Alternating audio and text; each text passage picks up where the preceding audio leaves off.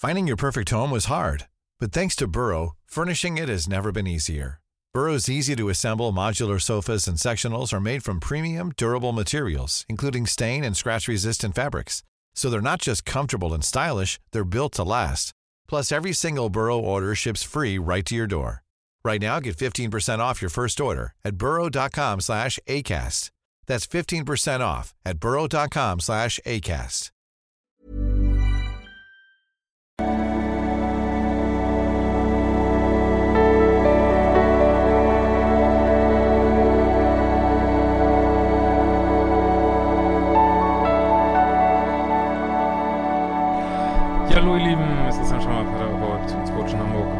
Videoblog rund um die Themen Dating, Beziehung und Liebe. Und genau, Selbstliebe-Challenge geht wieder los, Manifestations-Challenge geht wieder los. Ähm, auch die Zugang zur Paarberatungs-, Einzelberatungsausbildung ist wieder open, geht Ende des Jahres los. Und mein neues Buch blende ich hier auch nochmal ein. Ähm, ja, heute haben wir mal wieder eine schöne Dating-Frage, wo ein Mann so seinen Dating-Prozess beschreibt und möchte gerne wissen, ob es da irgendwelche Probleme gab, weil natürlich läuft nicht immer alles super glatt, wie das mit der Polarität ist. Und ja, schöne Mail und wir schauen uns das mal an. Lieber Christian, als äh, langjähriger männlicher Zuschauer deines Kanals, den ich noch weit vor 5000 abonniert habe, ja, gibt's denn eigentlich noch welche hier, die unter den ersten 100 waren? Das würde mich aber interessieren, weil das war tatsächlich ein ganzes Jahr, äh, wo nur bis zu 100 Leute hier waren. Und lese all deine Bücher, schreibe ich dir heute, weil ich eine Frage zu weiblichen Verhalten in der Datingphase habe, von dem ich nicht weiß, wie es einzuordnen ist. Ähm, vielleicht kannst du daraus ein Video machen, gerade weil ich es nicht als das standard toxische Beziehungsthema sehe. Ich bin in den 40ern, lebe seit einem Jahr getrennt von meiner Ex-Frau, mit der ich ein Mädchen habe. Ich habe alle emotionalen Bänder zu ihr getrennt und bin seit Sommer letzten Jahres wieder sehr glücklich. Da ich nicht allein bleiben und mir eine erfüllende Partnerschaft aufbauen möchte, schaue ich nach vorn. Ich habe Bücher über Partnerschaft und Partnersuche gelesen, einen Single-Workshop absolviert. Macht mal lieber meine Kurse.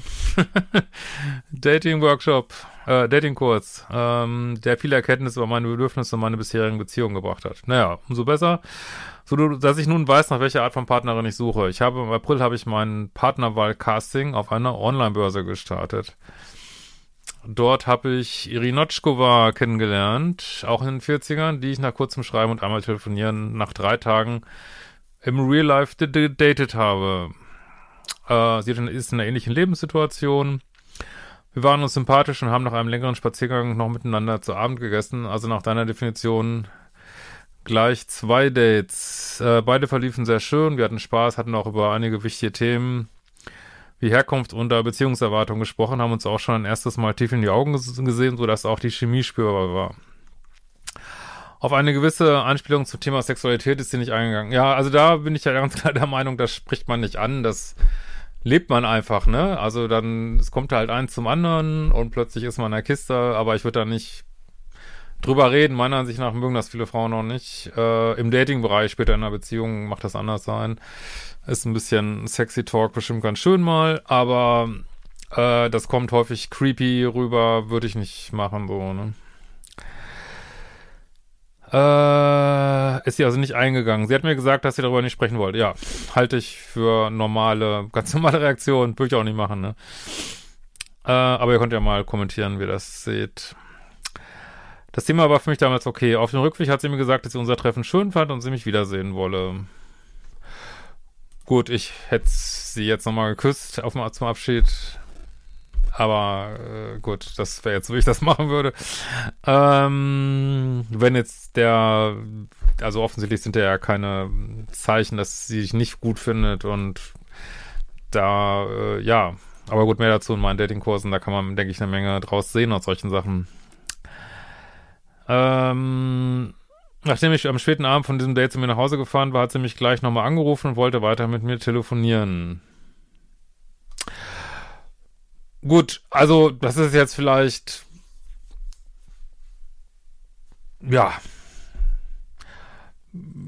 Also, wie gesagt, aus meiner Sicht ist es durchaus in der weiblichen Polarität, sich schnell zu melden und auch äh, Kontakt zu suchen.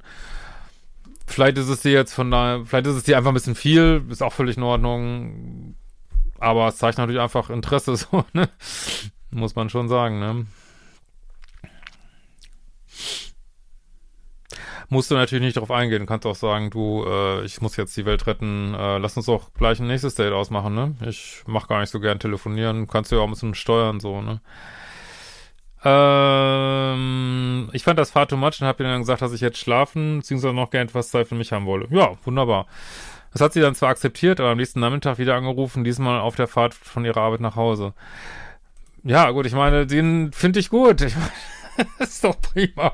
Ist doch besser als andersrum. Und äh, ja, wenn eine Frau einen mag, dann zeigt sie einem das, ne? Und wie gesagt, aus der Weibchen, Sicht der Weibchenpolarität ist das auch in Ordnung. Du kannst natürlich sagen, du, weiß nicht, ich will jetzt gar nicht so viel quatschen, lass uns doch sehen, lass uns doch treffen, wann hast du Zeit? Ähm, kannst es ja auch ein bisschen lenken, aber ich finde es jetzt nicht, ich vielleicht ist es nicht so, so ein Stil, den du so magst, aber es ist jetzt nix, nix falsch dran, finde ich, ne? Ist doch besser, als wenn jemand so äh, abgegrenzt ist. Und klar, es kann sein, dass vielleicht ist sie dir irgendwann zu plussig oder so, aber das wird sich dann mit der Zeit zeigen, ne?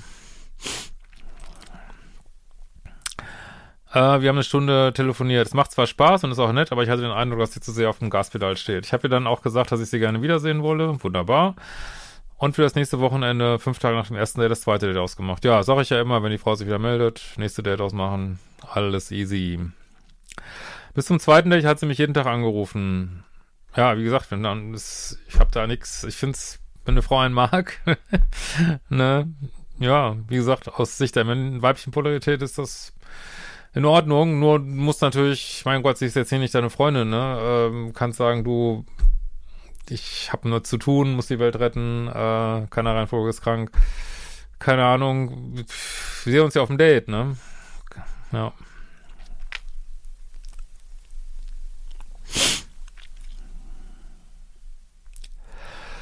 Es fühlte sie mich irgendwie schon wie eine Beziehung an, obwohl wir noch in der frühen Datingphase waren und erst zweimal gesehen hatten. Ja, verstehe ich, aber bist du natürlich nicht, ne? Dadurch hatten wir aber schnell eine gefühlte Nähe, weil wir über viele Themen gesprochen hatten, die zum Kennenlernstatus im Real Life nicht gepasst haben. Ja, also wie gesagt, das jetzt ist es jetzt nicht toxisch oder so, das sehe ich auch. Und äh, ja, ihr lernt euch kennen und äh, wie gesagt, bei dem ganzen Mist, den ich sonst immer hier so lese, ist es eigentlich ein relativ normale Geschichte. Ja, sie steht ein bisschen auch doll auf dem Gaspedal, aber immerhin, ne, geht's voran, ne, ist sie nicht bindungsängstlich oder irgendwie sowas.